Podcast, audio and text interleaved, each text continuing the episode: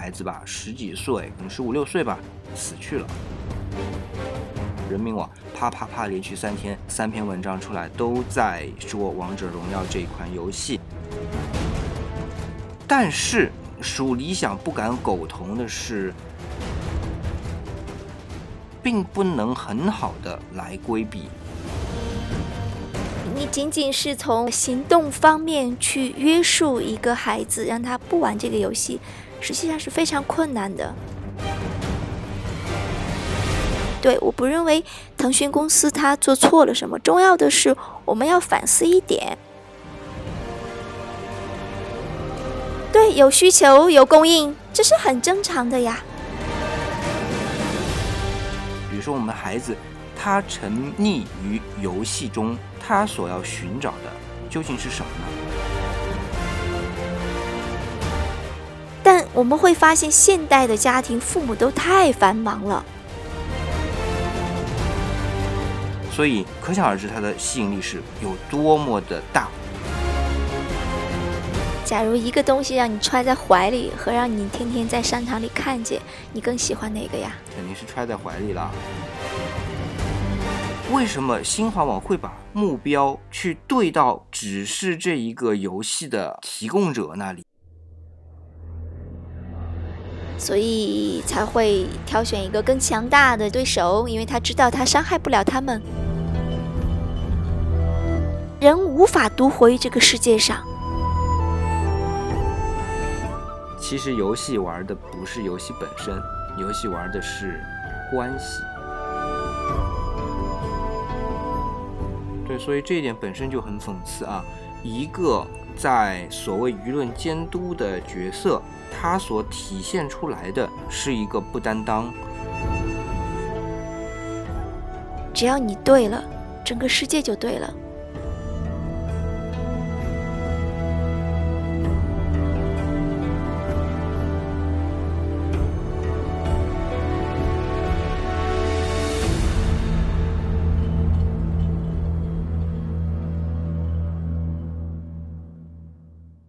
我们都能做一个勇敢的人。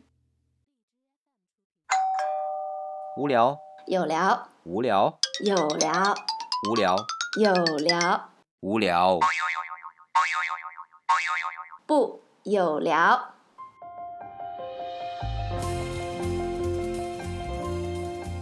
欢迎大家来到我们的有聊，我是李想，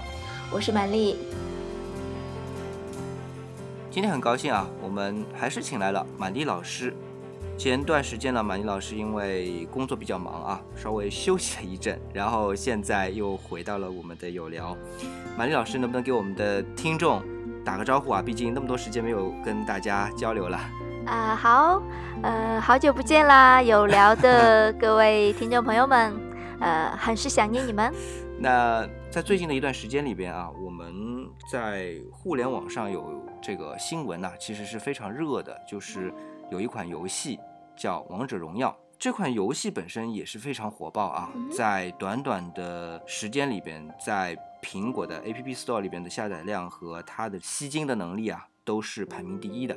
这点也看得出来，腾讯的功力啊，真的是无可厚非。但是最近我们也看到了人民网。连发三弹啊，来批判这个游戏。那么来批判的理由大家都看到了，就是它的标题还是蛮醒目的啊，是残害。残害，好严重啊！好严重啊！那在之前啊，看到一则新闻，是说有一个年龄偏大的孩子吧，十几岁，可能十五六岁吧，连玩了四十几个小时，然后。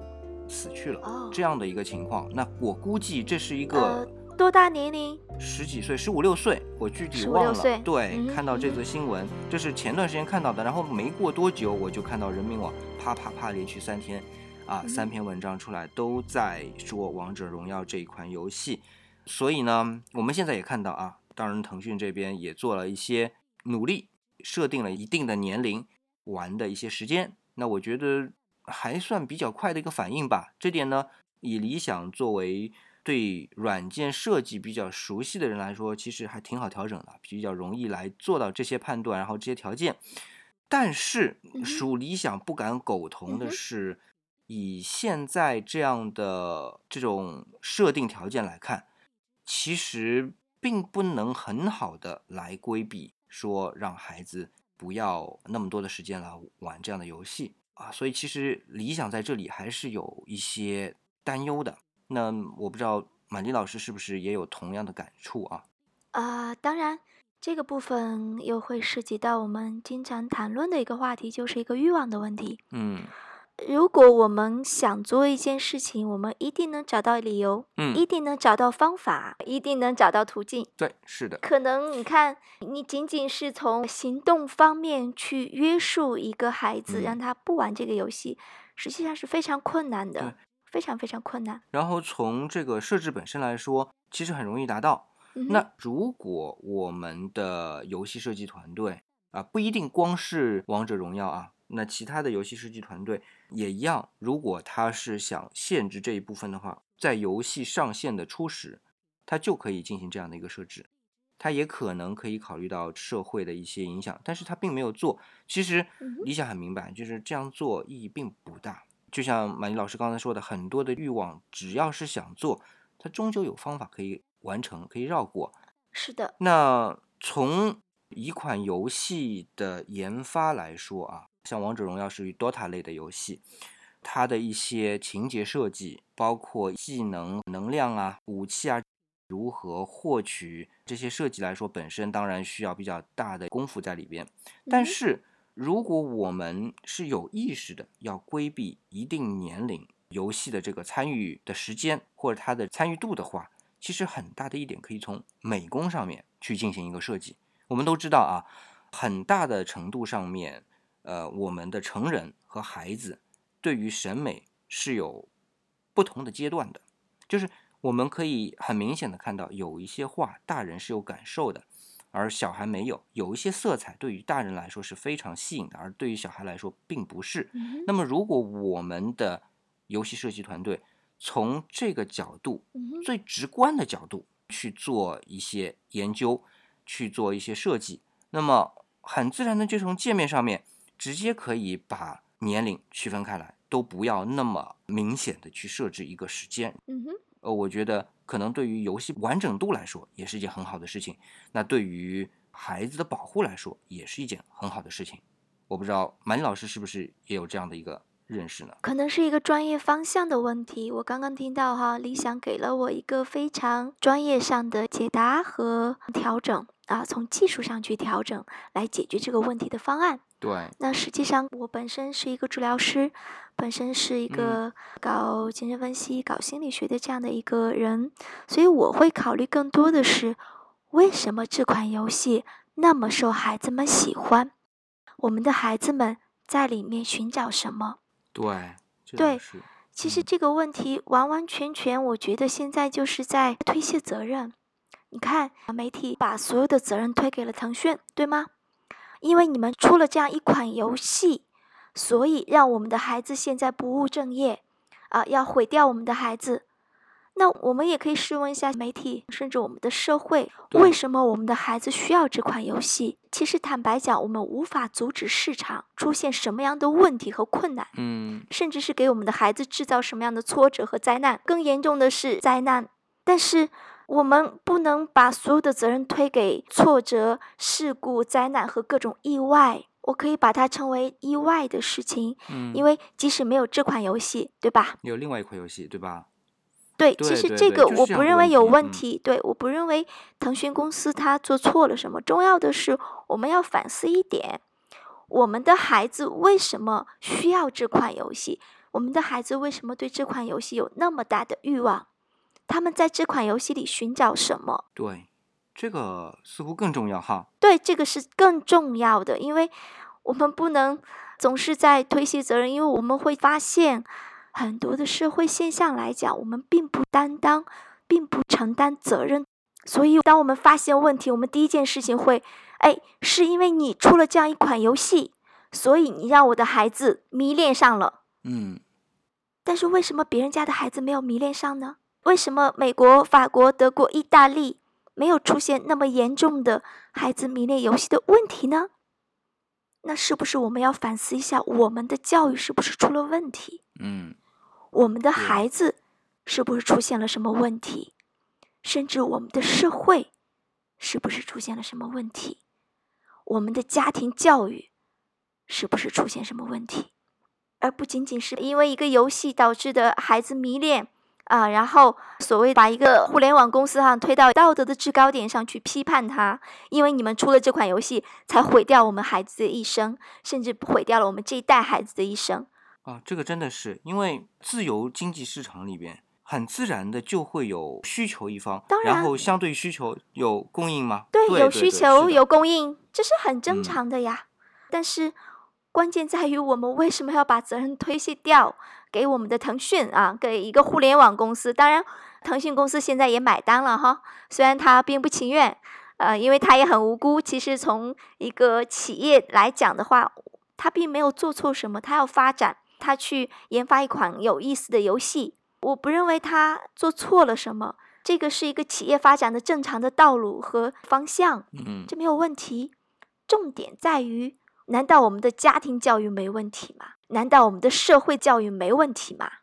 难道我们的社会责任都仅仅要有一些大型的企业来承担吗？而不是我们每一个人？对。那马丽老师这样的一个质问吧，我觉得真的是掷地有声的。那能不能就这样的一个事件，一个一个来分析？嗯比如说，我们孩子他沉溺于游戏中，他所要寻找的究竟是什么呢？一般来说，得到的是哪一方面的满嗯足？马丽老师能不能给我们讲解一下或者分析一下呢？啊，首先就是陪伴呀。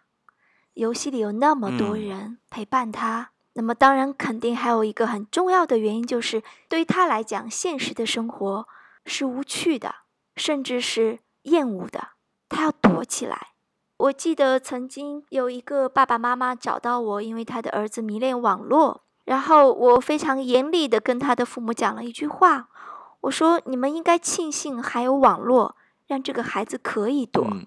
否则这个孩子早就已经成为一个精神病了。也就是说，网络它所提供的这种互联，我们说互联网嘛，其实是给在家庭关系当中没有互联的孩子找到了互联，就是天性所本来应该有的互联的一个避难所。是的，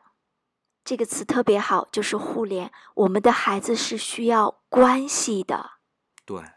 是，对，当然，如果一个孩子长期的沉浸在网络当中，他的关系一定出问题。所以，玛丽并不是说玩游戏就是好的，只是说，不论是一点都不能嗯玩，还是玩的过多，其实都会有很多的问题。呃，其实他都是一个在关系上面出现了很大的问题的一个孩子，他需要陪伴，他需要跟别人建立关系，跟他人建立关系。而在现实生活当中，他有这个困难，因为我们都很清楚一件事情：一个孩子出生以后，他首先跟他建立关系的是他的妈妈，然后是他的爸爸，还有他的其他的家人，就是首先跟他建立关系的是他的家人。但我们会发现，现代的家庭父母都太繁忙了，他们根本没有足够的时嗯间、精力、感情来陪伴这个孩子，跟这个孩子建立足够的关系，让这个孩子在应该得到满足的时候能够得到满足。那这个部分他有缺失、有缺憾。那么在很小的时候呢，他不会反抗，那么他会忍受这种孤独，甚至是压抑。压抑掉自己的这种关系上的需求，他会静静的、乖乖的躺在那里，等着妈妈回来，等着妈妈来抱他，跟他建立关系。嗯，但是长大了以后就不一样了，你知道，他小的时候之所以会躺在那里等着妈妈，是因为他不会走，他不会跑，他不能去找。嗯，但是他长大了，他有腿有手有脚，他要走出去寻找那个关系。所以在现实生活当中，嗯他又找不到，或者说没有能跟他的家人建立一个很好的关系，那我放弃掉，我去网上找。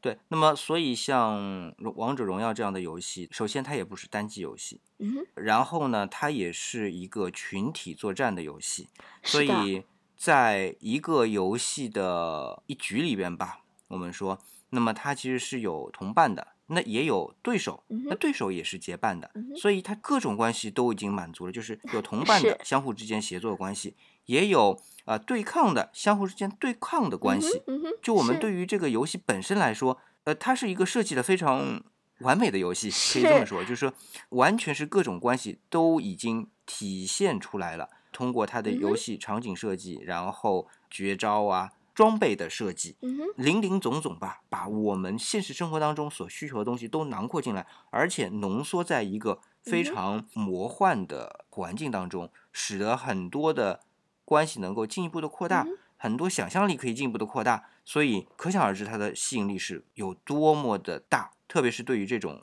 可能某一些关系上是缺失的孩童来说，啊，是，你看，作为一个成年人，理想你都觉得它是完美的，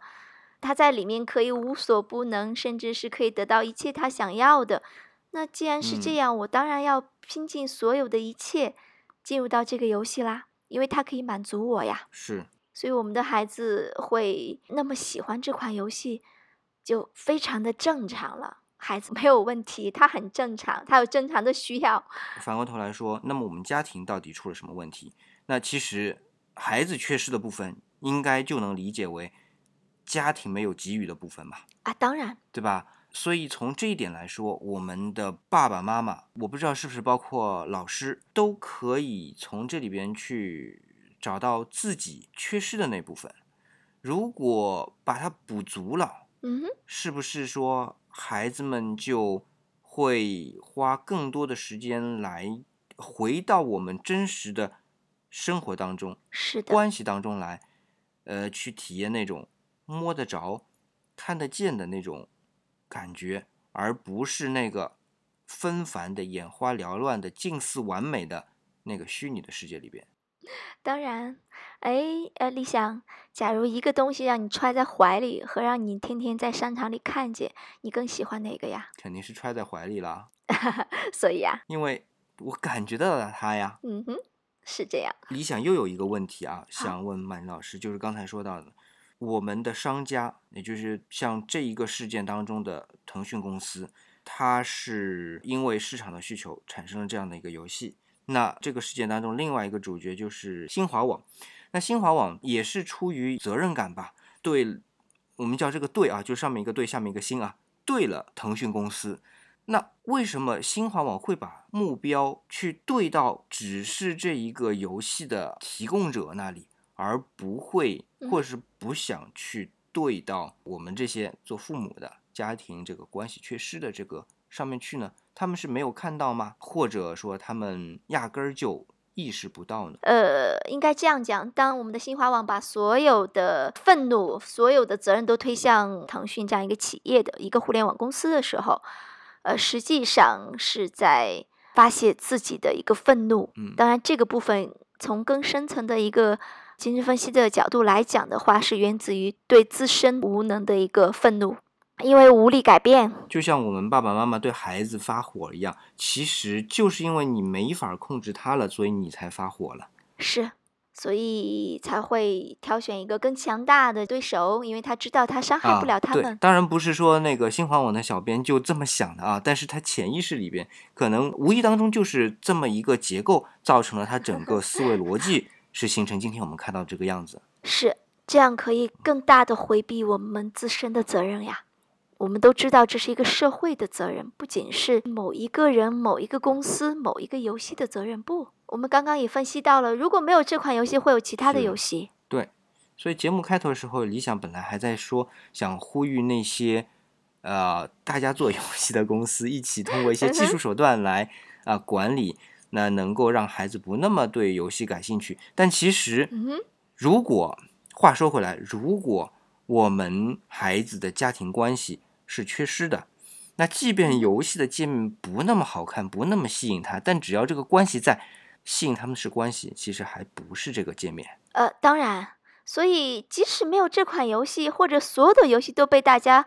给干掉了啊，给停掉了，我们还有其他的呀。我们的孩子会会干其他的事儿啊，对，还会沉溺于其他的。对他一定会找到那个关系的，因为这个关系是人天生的需求，它是一个本能的需要。人无法独活于这个嗯世界上。对，所以话说回来，在当今这个节奏比较快的社会里边，每一个人在工作之余，呃，都需要有一个补充，因为大家很多的工作的确是和人发生了关系，但是这个关系其实比较单一啊。我们会看到卓别林的《摩登时代》，那人和人之间的关系可能都是在一条流水线上完成的。当然，在今天这样的流水线不那么多了，但更多的工作其实也类似像流水线当中的。所以呢嗯，人在他所需要的所有的关系种类当中会缺失一部分的。所以像这样的游戏，不管是王者荣耀或者以前的那些星际争霸这种游戏，其实不只是吸引孩子，大人也会吸引进去，就是因为我们的整个生活节奏或者社会结构造成的每个个体在他的生活环境当中，他所需要的关系并不能全部提供。那也是为什么今天我们的游戏会大行其道的原因吧？我想，呃，是的，呃，但这一点我们会发现，在北欧其实是极少发生的。我们都知道，北欧是一些非常懒的国家哈，像芬兰、丹麦，和瑞士对北欧三国，对，它很很懒。对三个对小国寡民的国家，某种程度上都可以说，我们的老子就是《道德经》所描述的小国寡民的状态，在那里多多少少能找到那些现实的影子。嗯哼，是，所以我们会发现，为什么他们那里不会出现这种情况？因为他们有足够的家庭生活、家庭的关系，他们有足够的时间去互动，包括他的整个的社会文嗯。化在鼓励，然后要有家庭日。然后要有足够的家庭里的成员相互去互动和相处的时间，下班以后要回家，很少有人滞留在外去应酬或者怎样，他们有足够的假期，所以其实这些都是相关的，真的不仅是一个方面的责任，有很多方面的问题。那话说回来，为什么像日本游戏业会那么发达，也能从此想到一些其他的关系吧？嗯，是的，那其实游戏玩的不是游戏本身，游戏玩的是关系。是的，啊，那所以呢，像今天的这样一个事件，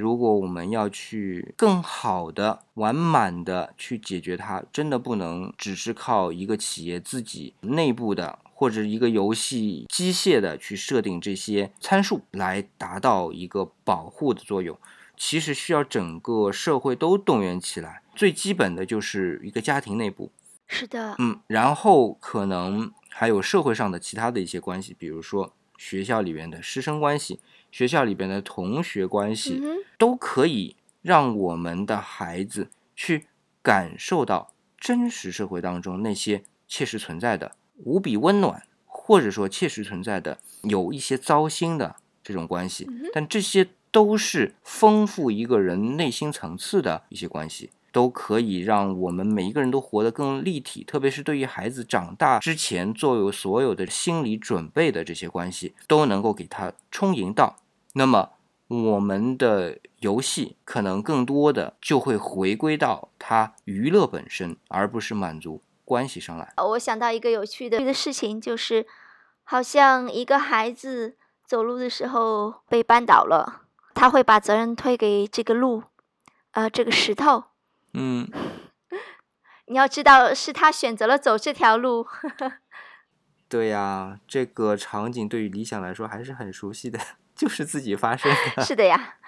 所以我们那么大一个新闻网，一个那么大的社会事件，嗯，呈现出来的结构都是这种没有担当、推卸责任。更何况是我们的孩子，他们还未成年，他们还承载不了那么重的负担，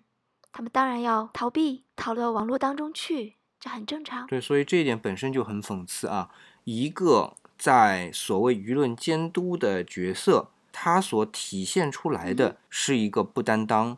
本身就是体现出这个社会的缺失。而正是因为由于这种社会的缺失，才让大面积的孩子，甚至是大人都去找像游戏这样的一个避难所。让每一个人自己的关系去重新补足。但是这个补足我只能是打引号，因为毕竟它不是现实当中的温暖的、有温度的呃，这种关系。是还是挺可悲的。但我不知道有没有可破的点呢？因为任何的一个事件的循环不是非常严重，或者是还不到不可挽回的地步的时候，如果有一个转折点，我们还是希望它能够向好的地方去发展。当然，我想我们不要谈那么大了，谈社会责任或者说整个大的教育的问题，我们就谈个人吧。如果每个人都敢于为自己去承担和担当，嗯，我想只要你对了，整个世界就对了。这让我想起来，呃，Facebook 的创始人扎克伯格在二零一七年哈佛大学毕业演讲上的演讲标题，他说他要创建一个所有人都有使命感的世界。当然，这之前期望他能够在一些反恐和假新闻上做一些更改，这是他作为一个社嗯交网站的创始人的责任和使命感。那么，我们作为每一个普通人来讲，我们不谈那么大，我们不谈那么虚，那么能不能我们为自己负责？如果我们自己犯下了错，我们敢于去承担，敢于去接受那个惩罚，而不是推卸责任。如果我们能做到担当，勇敢的去担当，为自己担当，我想、嗯我们的世界就已经有很大的不同了。对啊，赞赏这样的一个观点。如果说泛泛的，或者说非常之野心勃勃的说某一个人，或者哪怕一个团体吧，为了某一个很大的目标如何去行动，那我觉得这都是扯淡，因为 你不可能有这样的能力去影响到社会上的每一个人每一个角落。嗯，但是如果我们每一个人都去影响他们自己，而且这也是能力可触及到的，完全可以管理到的这一部分是，做好了，嗯，那整体自然就好了。是的，对那我觉得今天我们从《王者荣耀》这个事件开始，从理想的角度认为它是处于一个技术层面的问题，通过满丽老师的抽丝剥茧，慢慢的发现它其实是一个关系问题，而且还是一个社会关系问题。抽离掉孩子原本应该圆满的各种关系，而使他们空虚，从而去到网络这个空虚虚拟的世界当中去寻找、去满足他所本身应该有的关系。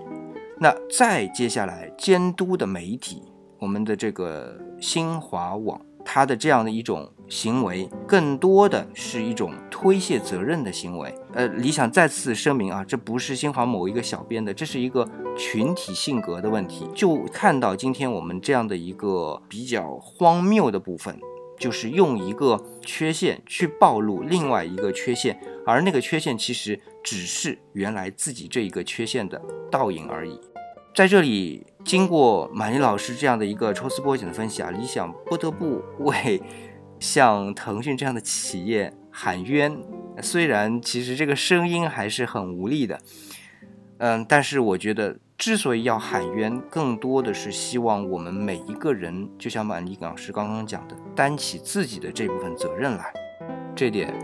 并不是只是在口头，我们希望我们每一个人都能落实到行动中去。我们至少知了，通过今天的节目，至少我们知道我们该怎么做。那么接下来我们要做的那一步就是，我把它落实到行动当中去吧。这样，